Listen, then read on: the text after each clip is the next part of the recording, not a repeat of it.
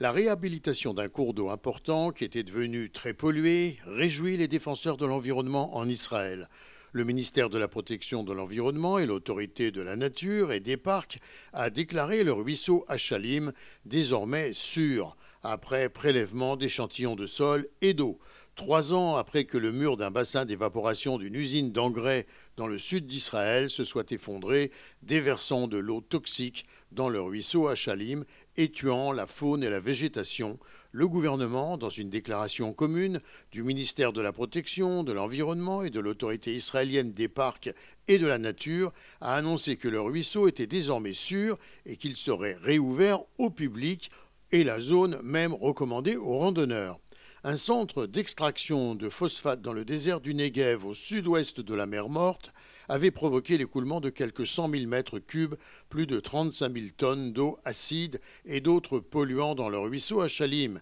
Des bouquetins, un tiers de ceux qui vivent dans la région, et de nombreux renards et oiseaux avaient été retrouvés morts dans les deux semaines qui avaient suivi le déversement de ces produits toxiques. La police verte du ministère de la Protection de l'Environnement mène toujours une enquête criminelle sur les causes de l'effondrement du mur et sur la question de savoir si les lois environnementales ont été violées par l'usine. Gérard Benamou de Tel Aviv pour RCJ.